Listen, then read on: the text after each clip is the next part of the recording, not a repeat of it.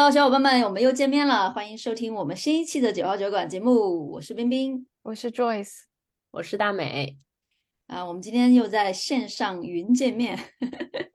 然后上一期节目呢，Joyce 就这样糊弄过去了，又有我们三个聚在一起聊日常。聊完日常之后，竟然反响还不错，是不是？我们看到小宇宙上面还有小伙伴给我们留言说啊，好喜欢我们三个在一起唠嗑唠嗑。然后我就就着这这个 大家的一期。大家的呼声，我就再来糊弄一期。然后我们这期我们又三个人碰面，来聊聊我们近期发生的这种事情吧。其实这个蛮好的状态，你觉得吗？我们每期不一定非得要去那个传递什么新的东西，就我们自己的日常也挺好的，对不对？对，嗯，我是觉得，嗯，因为我们三个人在一起也特能聊得来。嗯，反正最近就是不约而同的，大家都进入到了一个疲惫期。嗯，我自己感觉还挺强烈的。我大概两周之前吧，我朋友来我们家吃饭，我跟他们说，我义正言辞的跟他们说，我说我准备明年就搬去澳洲。我说我觉得我在新西兰已经待够了。就是别人好多人问我说那个考不考虑去澳洲这个话题，也是因为。呃，新西兰最近跟澳洲达成了一个协议嘛，新西兰护照的持有者，然后可以直接去澳洲生活工作四年之后，可以直接换澳洲的护照。然后整体上呢，这个澳洲的医疗、教育还有经济的发展程度要比新西兰好很多嘛，对吧？所以其实这阵子要不要去澳洲，应该是新西兰至少华人圈、移民圈里面的一个比较热门的话题，大家都在聊这个事情。然后我自己确实也有很强的这种疲惫感，一个是疫情，确实是整个生活状态没有太大的变。变化这三年多，就感觉一直是这么一个状态。然后另外整个社会经济比较低迷，通胀又很高，百分之七点二几。然后呢，利息现在，嗯，现在一年定期的利息应该是六点七九，然后 floating 就是浮动利息应该是八点几，就是这种高利息、高通胀，然后还有这种大环境的不稳定性，还有。疫情三年之后，这种生活状态没有变化，就让我，哎呀，对这个地方好疲惫。而且这三年呢，就只能在新西兰这种岛内去旅游，就感觉已经被我走破了。这个地方 就是，哦，这一点我太同意了，因为啊，我我经经常跟大美说，我说。就是新西兰的北岛的任何地方，我真的都不想去了，除非是有国内的朋友亲戚要来，就不得不再去一次，我才会想去。就是你要求我去，我都会想说，OK，又要去那个地方，就是很不想去的感觉。对，反正我自己就是个人，就是觉得啊，从我一八年来到二三年，现在正好是五年多一点的时间。哎，我对我现在就是有一种特别疲惫的感觉，我就很想很想离开。这个国家，所以那天我在群里问你说你去墨尔本，我说你有没有考虑去澳洲？你说真的要考虑考虑，是真的哈，也不是，就是这样想一想的。以前会会考虑，会认真考虑。对，以前你问我这个问题，我是绝对不会说我要去的。因为我觉得两个国家的生活方式没有太大的本质性的区别，可能收入高一点，生活成本稍微低一点，但是你的生活方式是不会有区别的。就是所以你大概你问我，我是绝对不会想去那个地方的。但是你现在问我，我我我自己心里是画了一个问号的，就是我会我会想这个事情，我不会一上来就说哦我不去啊。就是我觉得这是我很大的一个改变在心态上。你知道，就是我最近身边有朋友是刚来新西兰。考虑在这边生活长久待下去嘛？机缘巧合认识了他们，也是我朋友的朋友。然后我就看他发的朋友圈，就是每一天都是崭新的。这里这里的阳光、空气，这里的公园都是很新、很美好的。你知道，我看到的时候，我那种感觉就是，嗯，其实你大美刚刚说了那么多，什么经济又不好啊，什么大环境的问题啊，不确定性因素，其实还是自己待久了。嗯，有可能。我这一点我想说，就是我好像之前跟大美也讲过，就是其实一开始我们三个人认识，是因为徒步嘛，就去新西兰很多森林里面徒步，然后也走了很多 Great Walk。然后有一天是在 Milford Track 完了之后，跟大美说，好像新西兰的森林都长一样的，有点厌倦了。然后知道吗？他们有是一对 couple 来嘛，一个 couple 现在已经是离岸，也开始工作了，另外一个人就是啊，我想要啊。慢一点，慢下来，享受一下这边的生活。那我说你有什么计划呢？啊，他学木工，想要去徒步，想要就是报各种课程。我说跟我来的时候一模一样。然后我看他那种样子，我我就回想起来我刚刚来，因为我们认识的时候差不多也是，我们都差不多刚来吧，一九年底嘛。对我来一年半的时候，嗯，那个时候还是处于哇非常每天都是新的，然后你觉得周末都去徒步的呀，周末我们都出去嗯玩儿。现在就是好像少了很多动力，真的不知道为什么他就是会有这种怠倦感袭来。但这种感觉应该是很平常的吧？我是觉得，其实是在大美说的所有的这个条件，而且加上今年的天气特别的差，经常下雨，你根本都不能出去，所以你很多时候就养成了待在家里的习惯，你就会想说生活就很无趣。我自己这样子觉得，因为我们经常，我跟三米经常讲的就是说，今年天气可太差了，就因为天气导致的一种这种生活的厌倦感吧。对天天气也是一个重要的原因吧，就是呃，从二月份开始，新西兰一场暴雨，一场飓风，然后前阵子五月份又下了连续接近十天的雨，然后要不然前对，然后上周是不是有些各种下冰雹、刮大风？天呐，就是我我觉得就是个天气子还能更糟糕一点吗？但是我真的不觉得这种情况是去了澳洲或者是 对怎么着就一定会改变的。改变的 我这次去去了，我正好出差去了一趟墨尔本嘛，然后我我还挺开心的，我就在想，天呐，我终于可以离开奥克兰了。我一月份刚回了一趟国，然后五月份我去墨尔本，因为我要去周一到周五这五天，然后呢，我就是再连上两个周末，我想说，哎呀，我一定要去九天，离开奥克兰，去个去个新的地方。虽然我都去过四五次了，然后我就 就想着是说去换一下环境。然后当时我去之前，我还在想，那我如果以后来澳洲，那墨尔本也是个蛮好的选择。但是我在那个地方住了九天，我完全没有感觉我出国了，就是这是以前也会有这个感觉哈，但是我就感觉我没有离开奥克兰，我就是从我我一直到我到落地的时候要填入境卡，我才意识到，OK 啊，我好像出了个国，我得填一张入境卡。然后我进去之后就很顺理成章的，我又去了那个，我住在那个对，住在阿火家，住在住在爷爷的这个主播家里面，这样他们回去办婚礼的房子空着，然后我就打了个车过去了，去取了阿火的车跟钥匙，开去了他们家里住下来，丝毫没有任何的这种有不适应感。对不适应感和改变的感觉。然后第二天我就搭了个公交去上班，我就感觉好像跟我在奥克兰没有任何的区别。然后我一开始会觉得啊，那我来了大城市，我觉得可能逛逛街、溜达溜达，我应该也挺高兴的，也完全没有。我除了觉得吃的更好吃一点，因为可能吃的是我没吃过的那些餐厅，我觉得很好吃。但其他的。我还是觉得一副要死不活的样子，天气也很差，墨尔本的天气也很差，巨冷，要穿羽绒服。我在奥克兰家里穿短裤，结果去了要穿羽绒服，我真的觉得很冷，很冷，很冷。然后天气也不好，一会儿下雨，一会儿晴天，几乎不出太阳。那个城市里面也没有海，所以我就感觉我好像来了一个放大版的奥克兰，就是生活方式没有任何的改变，所以我也不觉得我去了澳洲，我即使改去悉尼，改去布里斯班生活，我的生活会有。多大的不一样？所以这种倦怠感，至少在澳洲跟新西兰之间的改变，我觉得是不会有任何的改变的。那你会觉得说，但是澳洲它很大呀，像啊墨尔本、悉尼还有 Perth、布里斯班这四个地方就都挺不一样的。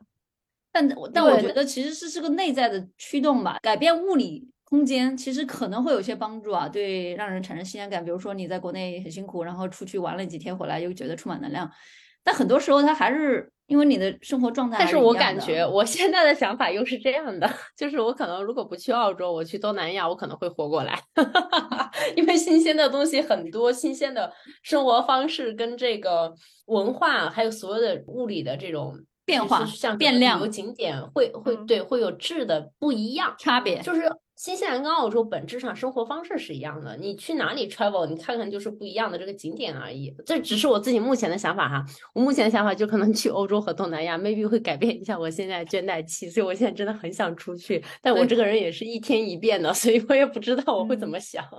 跑的要还要够远。新西兰跟澳洲差别就是人多和人少的问题吧。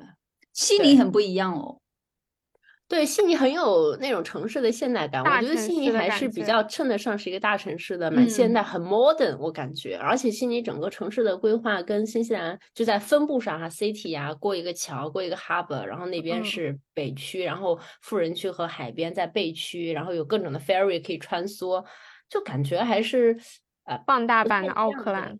对，嗯对但是是比较 fancy 版的奥克兰，嗯，对，而且公共交通比奥克兰好太多了。嗯，那 Joyce 你呢？你你最近有倦怠的感觉跟大美一样吗？有，我其实有跟大美讲过，就是首先新西兰旅游的话，我真的不想旅游了，就是北岛。我甚至自己其实还有一个 voucher 是两百刀的骑电动自行车，就是在那个 Tongariro Crossing，我之前还 offer 给冰冰，那还没有用掉。我还没有用掉，就是 从去年开始到现在就一直没有用掉，就完全没有这种想要去的感觉。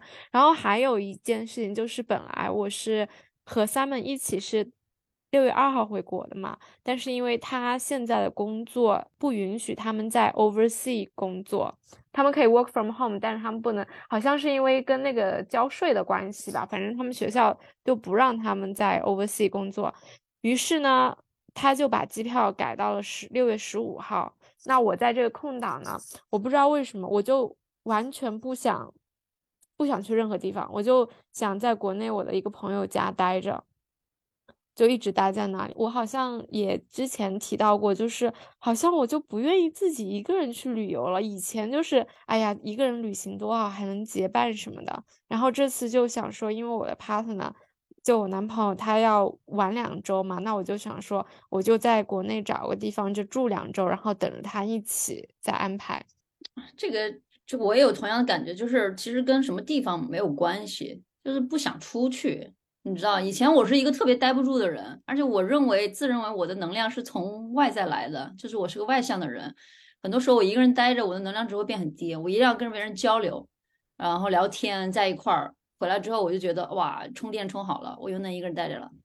但是这一段时间，今年就觉得我不想出去啊！你看我喜欢的摇摆舞，我好久没跳了。然后 DIY 琢磨琢磨自己特别喜欢 DIY，我也就是有大没一搭的干着。就包括我 partner 回国之后，我是一个人在家待着，我觉得好舒服，就可以到地上打滚的那种舒服。不知道为什么，这个我有同样的感觉，你知道吗？就因为我这么。这么多年一直有室友啊，就是大家一起住在一起嘛。然后我当时去澳洲之前，我还有点忐忑，我在想我自己住九天，我会不会受不了？就会不会太孤独？嗯、结果去了之后完全没有，我好快乐，就是完全 没有好快乐孤独感，就感觉自己一个人住的也挺好的。嗯，然后我就很就朋友去喊说你来家吃饭啊，你来我们出去玩了，我都拒绝，我就一个人待着。很舒服，很开心。然后你知道我会傻到，比如说天气很好的时候，我们那个那个客厅不就会有太阳吗？然后我们客厅不是有面大镜子吗？我就在 那对着镜子跳舞，然后就在那踩那个太阳的影子，要么我就是在地上打滚。你说我是不是有问题了？不是，这一点就是啊，我的那个朋友，他有一天他是就是 Jamie 嘛，他说他住进了自己的家嘛，他装修很久很久终于住。他说他就有一天坐在沙躺在沙发上，他说看在窗外的月亮从这一边升到了另外一边，他说他就一直盯着看了好几个小时，他就觉得心态就很安静。他说他嗯太享受一个人住在那个房子里面了。然后嗯我自己跟你们也很有同感，就是啊，时不时就会讲的说啊，如果就自己一个人住的话，真的太好了。前两天就是我们的朋友 Derek 他有了一个新的女朋友，然后我我跟他们的建议就是说，哎，能不要这么早住在一起就不要这么早住一起吧。阶段不一样好吗？人家那个阶段是很想要在住在一起的阶段，对对对对对，就是会真的会有一种疲惫感。然后我我自己观察了一下，好像过几年就会有这种，好像是个曲线，一个抛物线的感觉。嗯，我觉得可能是因为 COVID 的这一段时间把我们压抑住了，就是你整个人已经形成了一种你要待在家里不愿意出去的这种习惯。你即使放开了之后，你去尝试了一下出去玩啊，嗯，就我们也都去了，对不对？但是你回到你正常的生活状态的时候，他的这个旧的习惯好像他一直在牵着你，再加上嗯，大美说到的，他这个今年经济状态不是特别好嘛，你很多时候不愿意去做太多太大胆的事情，或者太多变数的事情，你会觉得说稳才是最重要的。嗯嗯嗯，而且我们这么稳且不太有变化的生活过了三年呢，所嗯以其实感觉某种程度上，就是有时候你会觉得科位好像什么都没改变，但是又好像什么都改变了，就就蛮神奇的这种感觉。嗯，呃，你这个让我想起了就是 AI 讲那个呃 ChatGPT 嘛，然后我去看再看看了一下李开复他有一本 AI 基因史是新的这个，它里面就是分了不同场景讲到 AI 未来未来的应用嘛，其中有一个场景就是讲，嗯，二零四二年那个时候已经全部都用机器人了，所以你因为 COVID 的这个后遗症，就是有一个主人公他不敢跟任何人接触，因为他 COVID 的时候他家人都没了。完了呢，他就在网上谈了个恋爱，谈了恋爱，这个人这个男生呢就很想见他，是个巴西人，可是这个女的就是就是一直把自己好几年都没有出过门，然后呢，后来这个男的就就用了一个方式，就是 很很冒险的从巴西去到了他所在的城市，就这一路就很可能被感染，被感染就是各种 AI 的，包括空气中的这种微颗粒，就都会去测你有没有病毒，然后然后让这个女生踏出了出门的第一步。他他说他形容他踏出房门的那一瞬间，他已经快要窒息了，要晕倒了。这个很可能，很可能，我觉得在未来是会实现的。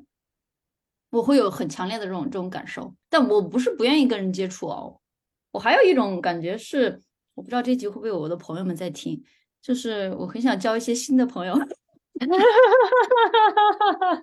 就是你这个社交圈也是，你知道跟你每天在一起沟通啊、联系的这些群体都比较固定的话，相比而言是会少了一些新鲜感的吧？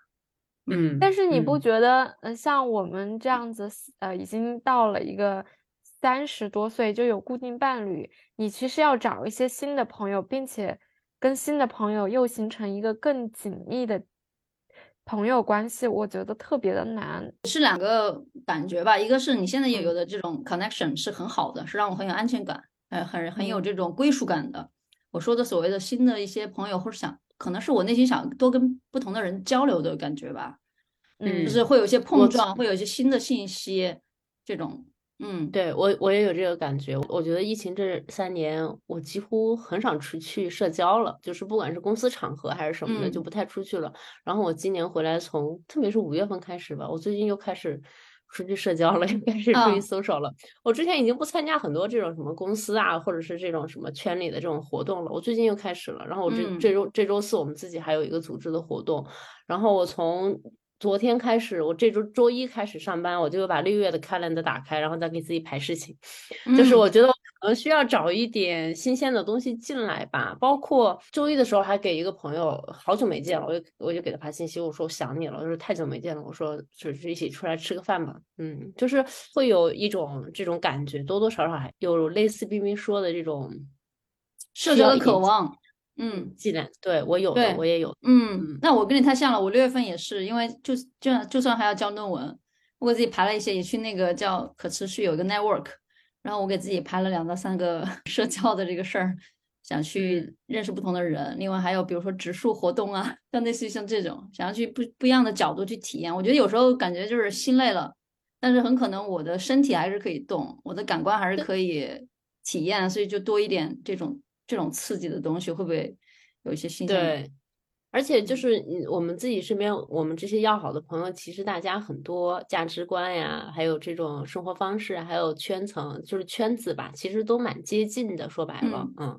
然后我觉得有时候就是你大概可以预判你今天会聊到什么内容，然后不会有什么太多就是很新很新的东西进来，嗯。但是一旦有一个比较新的人进来，我就觉得还蛮抓眼球的。那天好像是四月份的时候，有一天跟就是你跟 EC 之前认识的那个朋友菜菜，然后有一天我们一起吃饭，就是他来我们家借那个呃徒步的装备嘛，然后我们就一起吃了个早茶。然后他那天就给我讲了，他跟他室友就是做那个导盲犬导盲犬的事情。对，然嗯后我印象特别深，所以我约了他下周录播课。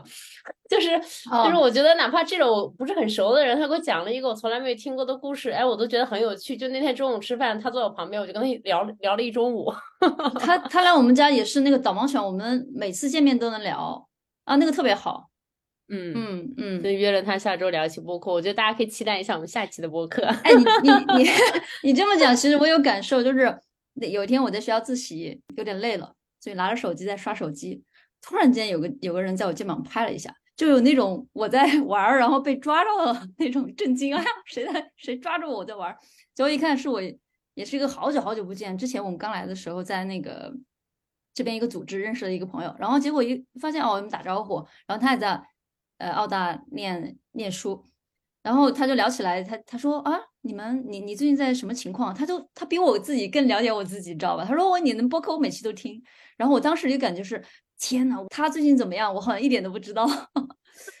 然后然后我就后来我就跟他约说，回头我们约个饭，然后看看他从呃类似于像做做 marketing 或者是这种运营 operation 转行去做 data science，也是一个比较大的这种职业发展，所以朋友的这种关联再重新捡起来，嗯，是不是有有也有点帮助？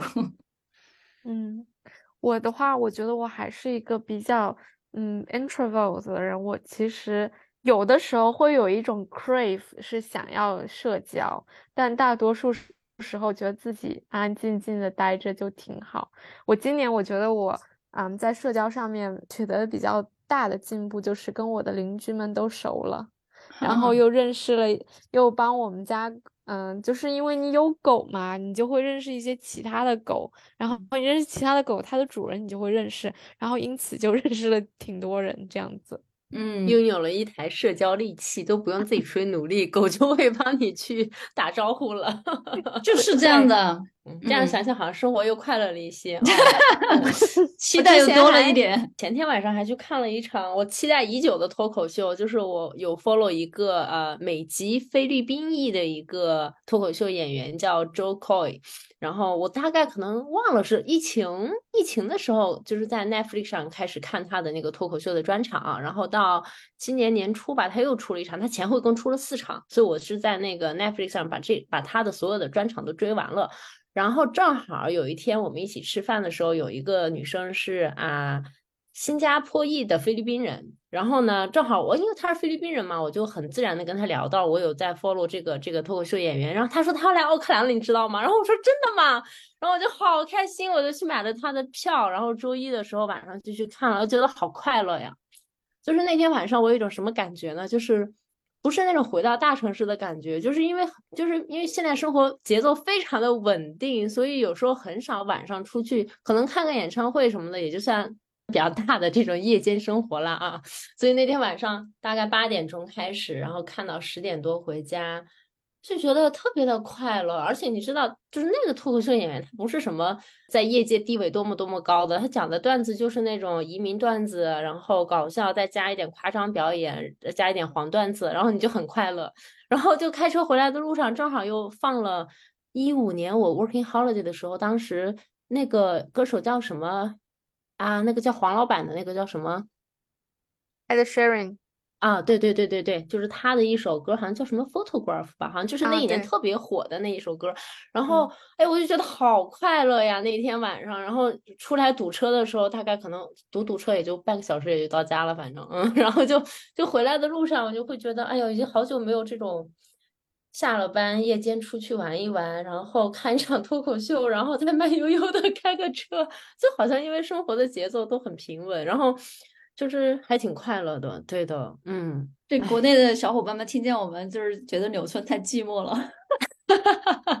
有可能吧，嗯，有嗯可能是，可能是我们的生活太不丰富了。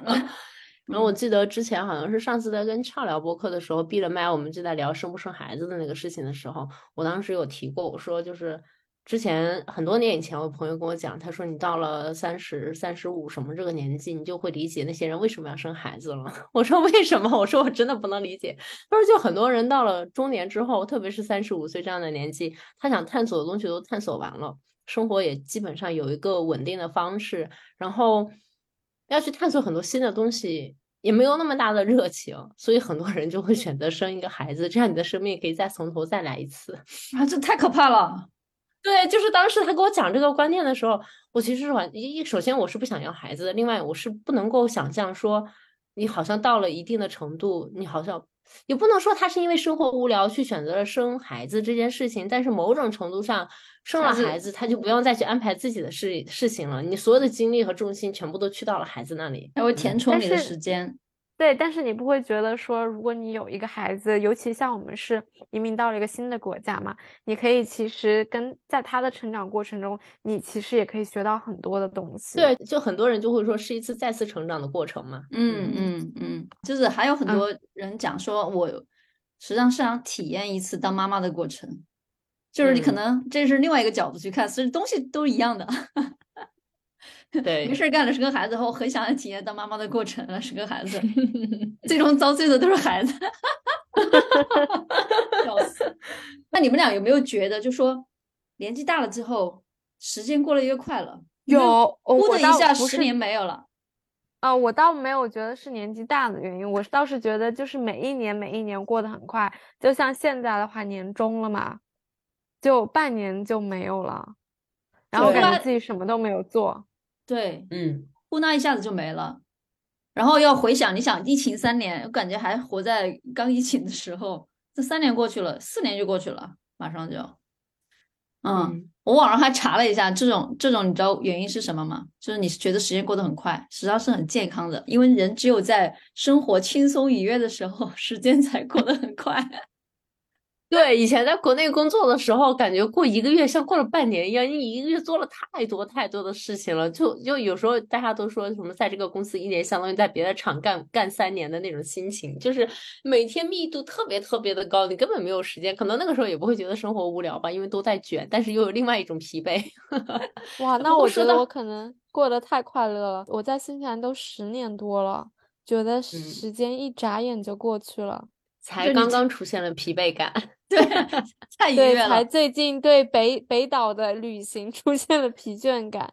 但是我觉得我我我其实有就在大美说她想要去澳洲的时候，我就有问 Simon 我说我们想不想去澳洲？后来我们得出的结论是我们不想，因为觉得就是我们人在新西兰其实是一个很舒适的状态的，但是如果说我要再去澳洲的话，我可能就要因为人多嘛，你就会稍微会卷起来一些。你可能付出同样的成本，我们要以吃饭为例哈，就比如说你去悉尼，你在新西在现在在奥克兰的话，大概两三百刀能吃个 fine dining，如果不喝酒的话，但是你两三百刀的话，你在悉尼的话，你估计就也吃不到啥 fine dining 吧。但是你日常的生活生活物价会便宜啊、嗯，这只是其中一件事情，那还有嗯比如说你像我们这种都是要孩子的人，你要去，首先澳洲的话，嗯，它的教育成本如果私校的话会更贵，公立学校的话，那你又涉及到学区房啊，就是要跟更多的人卷在一起。悉尼的问题就是买不起房。啊，对，然后我就觉得说，嗯，在小地方有小地方的快乐吧。新西兰真的是一个就是名不见经传的小地方，但是就是就人比较少，然后卷也不用那么内卷嘛。嗯，哎，说嗯到工作内卷，我自己有明显的感，因为我三年多都是自己工作嘛。我们办公室虽然有两三个人哈，但是就大家都是不同的部门，工作上没有什么交集。然后这次去墨尔本见到了我们组另外三个同事，然后我就会有一种我靠，见面工作非常非常的高效，就是要比远程工作的效率高得多得多得多得多。嗯，我们几个每天在一起。早晨见面喝个咖啡聊聊天，但是很快一些事情就是在你来我往的，你跟我坐在一边，你来我往的对话当中，几分钟就解决掉了。但是如果是远程工作的状态，就大家约一个时间，上线一个 Zoom，投一下屏幕，然后把这个背景信息再讲述一遍，然后再去再去讲，可能有些东西还要等老板再去安排另外一个时间再去说这个事情，然后这件事情大概就就要撑撑撑撑个两三天才能结束。但是当面的时候，我们其实效率真的变得很高很高。但是同时，我去了五天办公室，也觉得非常的疲惫，就是 因为已经习惯了这种大概两三天 work from home，还有在家里待的这种模式，二加三的模式。去到澳洲五天都去办公室的时候，真的很累，就是每天通勤的时间要花很久，然后全天在办公室五天，你会觉得身体还是挺疲惫的。然后，所以我就是觉得现在这种 hybrid 这种二加三。的工作模式其实让大家的身心得到了极大健康的发展，就是你可以把需要当面沟通的事情、着急的事情带去办公室的时候解决掉，然后你在家办公的时候，其实你整个身体和思想都会比较放松。我觉得这样真的是一个很好的工作状态。嗯，哎，你知道吗？聊到这个效率的这个问题，我我我想到就是有一天惊讶于自己的转变啊，故事是怎么着？有一天我们在一个群里面讨论，想要去学那个什么以色列格斗、女子防身术之类的。然后呢，有个姐妹就分享了她学习的这个过程，然后我就很感兴趣，我说哦，能不能要个联系方式？我说我也想去看一看。这姐妹呢就就发了一个 email 地址和一个电话，那个电话我当时没看到哈，email 地址，我说好的好的，我说我去联系一下，谢谢你。然后过了没没多久呢，就又有一个小伙伴，他单独他可能是有我的微信，就是在那个群里面，然后他说冰，你跟那个机构联系了没有啊？我也想去，我们一起去啊。我说我还没来得及呢，我说回头我给他发个邮件。然后你知道这个姐妹怎么说吗？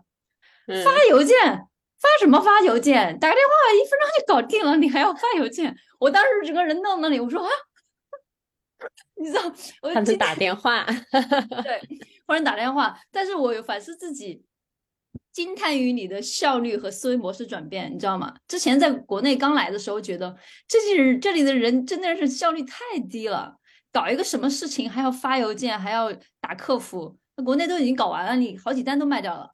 然后现在自己呢，动不动我要发个邮件，因为很多电话是打不通的，是吧？嗯，会发现自己也不着急，也不着急发过去，先问着呗。对，就倒退回去了。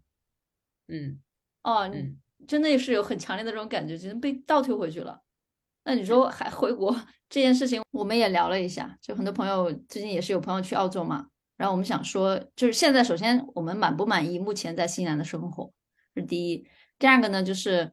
如果想要去别的国家，我们会去哪里？后来我们得到的结论就是，可能会比较想去欧洲。啊，我们也想去欧洲，也想去欧洲。嗯，我的结论就是我满意现在的状态嘛，满意。我还想要尝试新的东西，探索其他的嘛，想要。是是澳洲可以解决吗？不可以。所以我觉得不是澳洲，不是欧洲，就是东南亚。那你想没想过加拿大？没有，加拿大不考虑。我对我觉得像。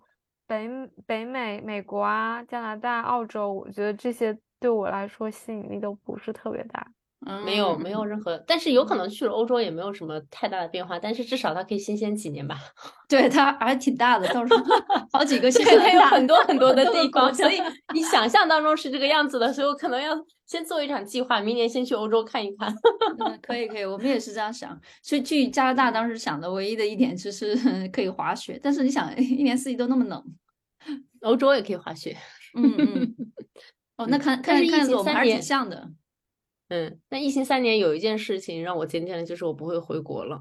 我其实一八年刚来的时候，还是有那种啊，好像丢完 PR 就还想回国的那种感觉。我现在已经彻底放弃了这个想法。我觉得一个是我也回不去了，另外疫情三年可能发生了太多事情，彻底改变了我想让我放弃了想回国的这个念头，所以可能就想要寻求一些外部的这个这个区域吧。嗯嗯，这点我倒是也挺同意你的。我大概是。就是我觉得我是跟三本在一起之后，我就彻底的不愿意回国了。但是可能说之后要是退休了去哪旅居的话，可能就是会考虑就是在国内住一段时间。当然这时间就是我现在离退休还挺远的啊。嗯，我问了好多人，就是同样一个问题，就是回不回国这个倒其次，就是会不会担心错过中国的一些发展。就是 left behind 已经过去了 啊，已经已经在前面了是吧？不是，你现在还可以有机会跳上这这这艘船或者跳上这趟车。就就你你想接下来你一回国，常常会感叹于这种科技的变化带来生活的这种生活方式的这种变化嘛？我们先不谈大的什么背景框架啊，大的什么环境问题，就是它的这种速度很可能不下个。两三年的时间就能很有体会的，更何况但是你知道吗？我觉得就是说，方便的生活是很香，高效的嗯生活是很香。但是我觉得我会想说，为什么我一定要这么方便的生活呢？就很多小伙伴们在嗯新西兰在国外会抱怨说什么快递不快啊，外卖很嗯贵啊这些问题。对我来说，快递为什么一定要这么快？就我觉得就是快 递因为它叫快递。就快递又叫很快 和慢它和它慢的话，我觉得我是可以选择的，不是说一定要说要选很快的那种。然后你不是一定要选那种特别方便的生活。我自己一直相信，就是我比较可能喜欢慢生活的那种。我觉得一切慢慢来，可能慢工出细活啊，啊、就是其实也挺好，就没必要什么东西都这么快。嗯，我我其实也有想这个问题，后来我想明白了，就是可能我在我的人生当中体验是个非常重要的因素，就哪怕我来新来生活，新西兰生活也好，还是我刚刚说很害怕去错过中国的一些发展，实际上是害怕很难去体验到科技带来的那种未来世界的感觉，所以可能也就是这种倦怠感是过了一段时间之后。我少了很多体验，就好像就少了很多体验之后，生活的这种这种新鲜感就少了很多，所以嗯所以嗯，这可能对我而言是蛮重要的。不知道以后再看吧。回国我是不想了，但是我现在心心念念的还是要去东南亚或者去欧洲。嗯，但是 今年今年年底蹲完移民监再看，过完圣诞再说。啊啊啊！就是我感觉在四十岁之前，还是有这么个五六年的时间，还是可以再去走一走的。因为如果再老了，可能就更不想动了。因为我我有时候会觉得年纪越大，越会寻求那种稳定感跟安全感。嗯，所以就感我觉得我现在就已经有这种感觉了，就是要寻求稳定感和安全感。就我嗯以前是很想每年就是就是对旅行这件事情是非常的有充满激情的，就是想说啊，想去这里，想去那里。然后到现在的话，我就会觉得说，好像就有很多地方都没有去过，但是就没有那么多吸引我说一定要去的那种感觉。嗯不知道是不是挺可悲的？也不是吧，但是阶但是我现在段不一样的状态，嗯，但我的状态是我现在已经不想去做那种啊，我两周去到一个地方玩一玩，然后换个城市，然后安嗯排一些景点，我就只想去一个地方住一住，或者是在那里边工作边玩。但是边工作边玩不是那种啊，我今天上班，比如说上午上班，下午出去玩，就是那种可能周一周五上班，周末出去玩，或者晚上出去体验一下。因为我觉得那种边工作边玩，然后很累，就是我是嗯。想，或者是那种专门的为了去玩儿而玩也很累，嗯，所以嗯。我就在想，就很想说搬到一个地方，我想要选择东南亚，之前考虑过东南亚，也就是因为它地理位置很好，然后东南亚有很多地方我也没去过，然后从那里飞，哪怕飞欧洲什么的也都会稍微方便一些，而且生活成本也比较低嘛。然后去嗯。欧洲呢，当然就是另外一个欧洲，就各个国家也比较多，你能够干的事情比较多，你可以找一个国家住下来，然后慢慢的再去周边去去 travel 一下，就是我我想要这样的旅行方式了，我就没有办法去承受那种。飞飞过去，制定计划，打车住酒店，两天换一个地方，两天换一个地方。我想到这样的事情，我都是觉得很累。啊，大美，我我现在跟你的想法一样的，对，我我也完全感同身受。我现在可能就不是两天一个地方，可能就三天一个地方，尽量不要跑太多地方。我最近的想法都是，自从在阿火家住完了，就是我看哪个朋友在哪里有房，他们不在的时候，我就去那个地方住一住吧，换一换就好了。嗯，就做嗯 house sitting。那这样看起来，就就是很多人是羡慕数字游民的生活，可能也是在这吧。都在围城里。嗯嗯，但是人都在围对城里对我还是很要这种连接感的，就可能这点对我也是比较重要。到每个地方，就是跟跟当地的人、当地的文化这种这种连接，所以我最近我觉得其实毛利毛利语还蛮有意思的。毛利的你在学毛利语吗？我其实没有在学，只是在看。嗯，嗯，在看一些东西，给自己找一些找一些新鲜的东西吧。但是你一定过了这个稳定的值之后，你会觉得哇，我还是想要想要往外求。嗯嗯，我觉得一旦你就是进入这种厌倦期一段时间之后，你就会向外的去寻求改变。像你们之前说的，我因为我有段时间就是去参加那些各种的 event 啊，可以认识不不同的人，然后可以知道这世界在发展什么。但是我真的有感觉，今年就是整个大环境都在慢下来，就大家也不会去愿意做太多办不同的 event 这些什么东西的。我在奥克兰，反正我有的时候会时不时去刷一下，也没怎么刷出来。呃，这这个问题嗯其实就觉得，这个这个生活到底是为了什么？这个这个问题，我最近在也在看说，这个 AI，因为李开复他不是预测在未来，其实每个人都不会有生存的问题，因为 AI AI 取得了取代了大部分人的工作之后，很多政府会发补贴给个人，这可能不远的将来就会预见到的，给你发生活生活基本补助，你就不用担心生活了，那你活着干嘛呢？体验什么东西呢？这可能会是一个终极拷问吧。嗯。嗯，这聊聊次最我吧近对最啊近是不是又有又去干什么？对，我最近反正这一两年我都是在做一些改变自己的事情。我其实我从去年的时候就就是牙齿矫正嘛，然后的话，我的这个正畸医生，我去年九月份开始预约，我等了七个月，就是为了要约到他，我等了七个月。然后今年等到了之后呢，我就开始做一些就是戴牙套之前的准备，比如说检查牙齿啊、清洗牙齿、拔牙这些东西。然后等我从欧洲回来，我就可以戴牙套了。戴牙套，天呐，是我恭喜！是我以前特别想做的一件事情，可是因为太贵了，一直都没有弄，然后也没有勇气去那个你看看冰冰的牙齿，嗯，又白又齐。对，冰冰的牙齿真的太好看了。哎呀妈！我是不是应该发张自拍发到我们 show notes 里面？只你就只要发只发把你的牙只发鼻齿下面这一部分。我的牙，我的牙牙套戴完了之后，那个他们叫附件，就牙齿上连的那种小小的东西还没有取，我已经戴了接近五年了，你知道吧？其实哦对，你也戴过牙套，对对对。因为疫情之后就没有回去了，本来是应该是疫情嗯的头第二年，就一九年要回去，他他会给你带换一个保湿器，我后来一直戴那个透嗯明的保湿器嘛，他也要给你换一个钢丝的，就放在你的牙齿里面，这样就看不到，它一直保持，但我就一直没有回去，所以就又拖了三四年，嗯。嗯，我其实当时回国的时候也有去问报价，大概其实和新西兰价格差不多。然后因为你要经常面诊嘛，所以我就觉得说还在这边做比较好。嗯，这边的话，牙医虽然价格真的贵很多，但是我觉得服务啊和技术还是真的挺好的。然后包括正畸医生，就是他非常的细心，然后很耐心跟你讲所有的东西，然后但是整个过程也 take 的非常长哈。我从三月份第一次见面到现在已经这个五月底了，我这第一副牙套还没戴上呢，就反复的去跟他见面。这边是正畸医生跟拔牙齿的是两个诊所，对不对？对，就是，嗯、就是牙医的话，dentist 嘛，他是给你的牙齿 general like dental health，然后还有什么要拔牙这些东西。然后正畸的话，他只是给那个牙齿矫正。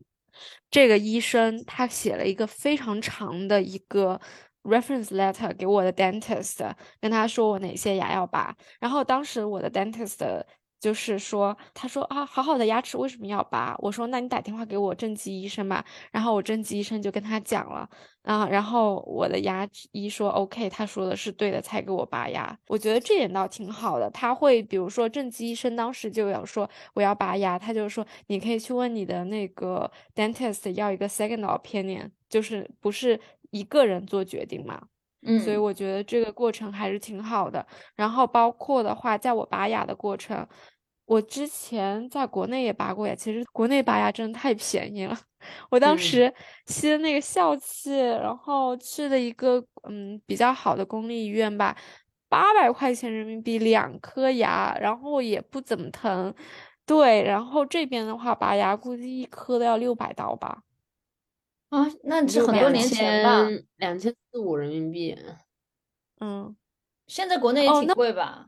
那哦，现在国内贵了。现在我那是该大概是二零一几年的时候吧，就挺便宜的。就是我这次去年回去洗牙，我觉得国内套路比较深。比如说去公立医院啊，他一定要让我验，就是你要去两次。第一次去的话，他要验血，然后验血之后呢，觉得你 OK，然后再你要预约第二次，然后再给你洗牙。然后他当时问我你有没有来大姨妈，我说我来了。然后他说那我不能给你洗，我当时就生气了，为什么来大姨妈不能洗？然后他就说他之前有个女生来大姨妈，然后他给那女生洗牙，然后出出现了大出血，他说他已经对他造成了阴影，然后我就马上去了一个私立医院去洗牙，私立医院的话，就我家那边私立医院。就是都快洗了，我还美团上面团购了一下嘛，两三百块钱团了一个，然后去洗的时候，他说，他说你这个是用国产的机器洗的，你如果要舒适感好一些，用进口的，然后算了下来还挺贵的，就是也要个，反正我不记得四百还是六百块钱吧，然后他就在你要洗的时候给了你这么一个选择，说你要。进口的还是国产的？进口的可是要舒服很多。然后你当时本来就是在一个比较紧张的情况，然后你就会想说，那我多付一点钱弄进用进口的机器洗吧。后来我算了一下，在新西兰洗牙就是也没也差不多这个价格吧。嗯，所以我就后来想想说，还是在这边洗好了。国内的套路太深了，真的。然然后他就像你这种，已经逼你上梁山了。我记得很早以前的是去洗牙，然后补牙的时候，直接要快补了哦。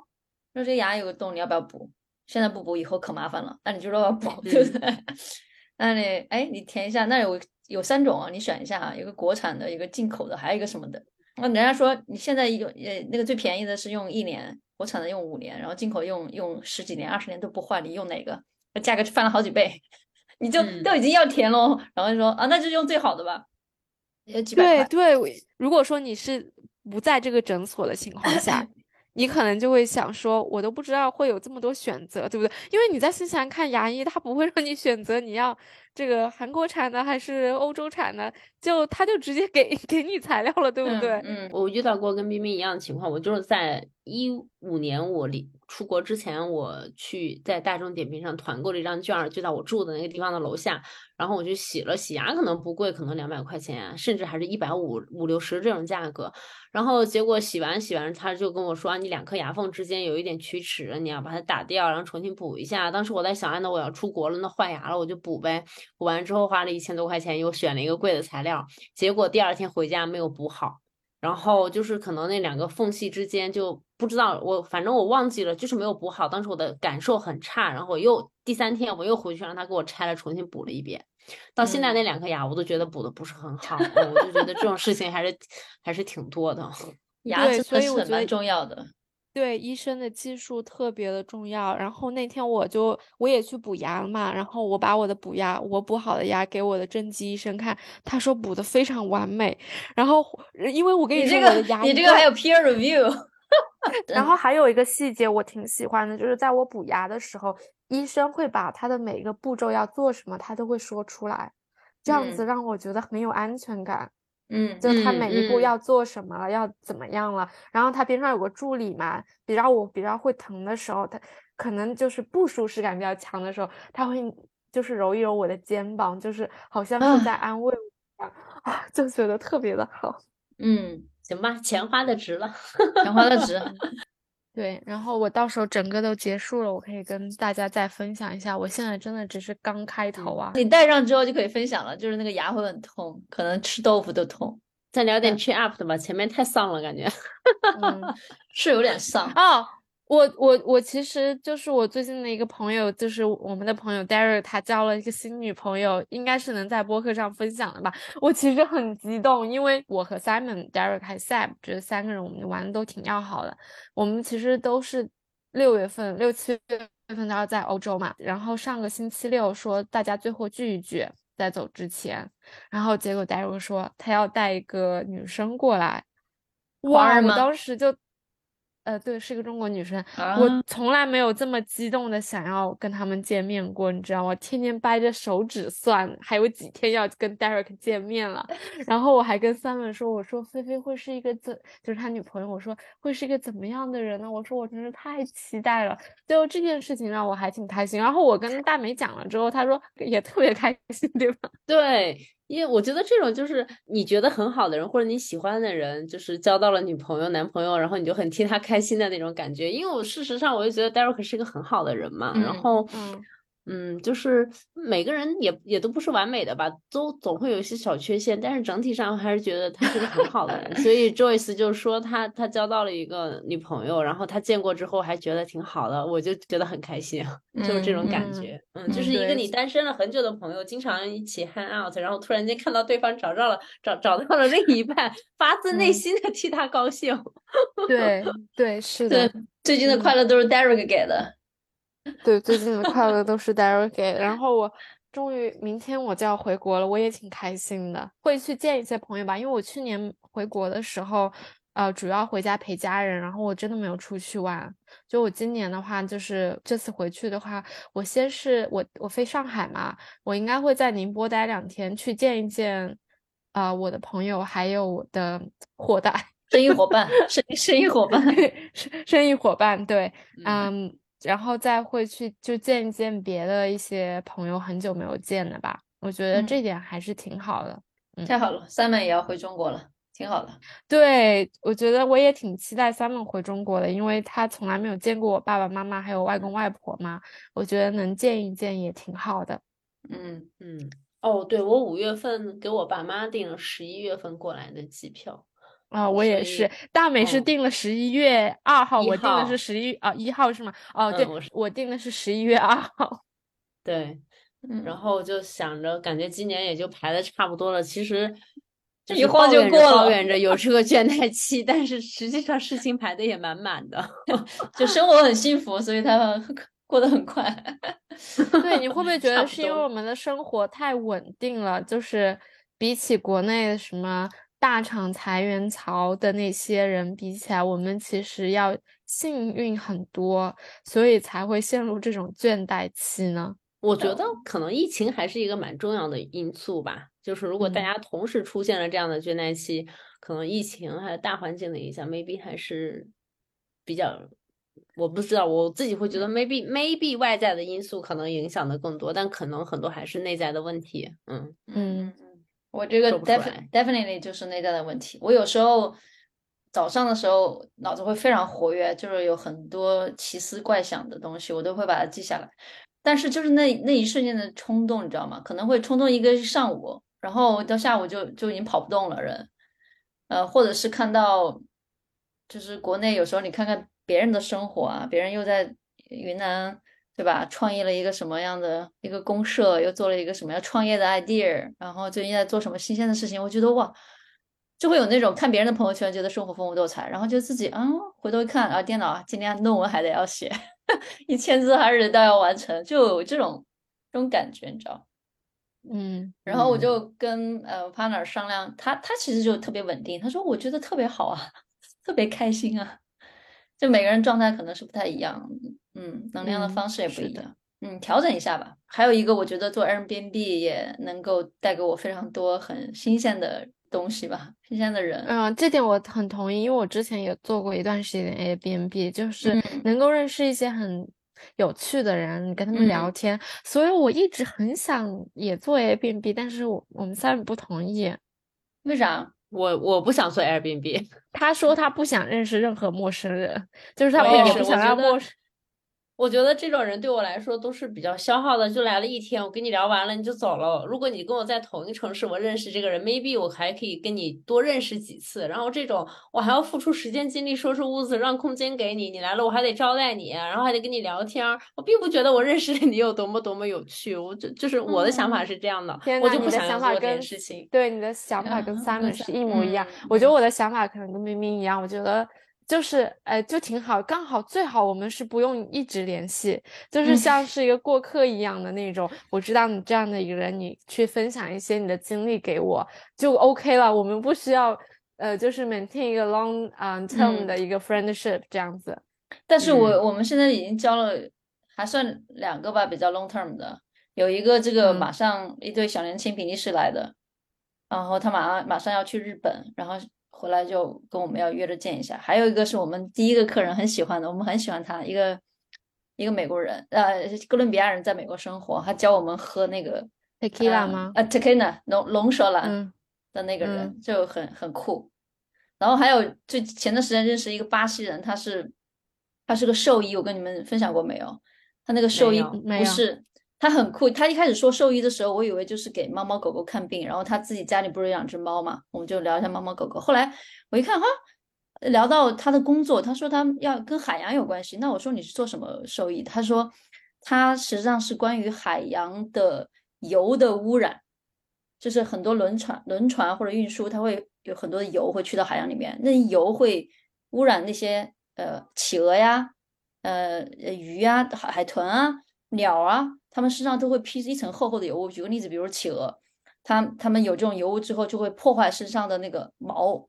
它原来可能在海里海里面不怕冷的，但是它就会有问题，所以他们就去帮这些动物把它们找到，然后呃全部运到一个集中的地方。它它应该它是在在阿根廷和巴西那边有些基地，然后帮他们洗去身上的这种油渍，然后再还回到海洋当中，就干这么一个事情。嗯，这好酷啊！对，嗯，嗯，这种职业会蛮有趣的，都留下来，对前面的可以多剪一剪。好了，差不多了。我们希望今天我们也是有搭没搭的聊聊最近生活的一些嗯困惑，或者是倦怠。当然不，生活不不可能一直是倦怠的，也不可能一直是新鲜的。但我们希望大家都保持一颗好奇心吧。然嗯后对的，倦怠的时候就多出去外面接触接触，然后累的时候呢就多自己恢复恢复能量，然后重新再出发，跟朋友们多聊聊天，喝喝酒，也在评论区给我们留留言。好，好那今天今天的节目就到这儿了。拜拜，下期拜好的见。下期再见，拜拜。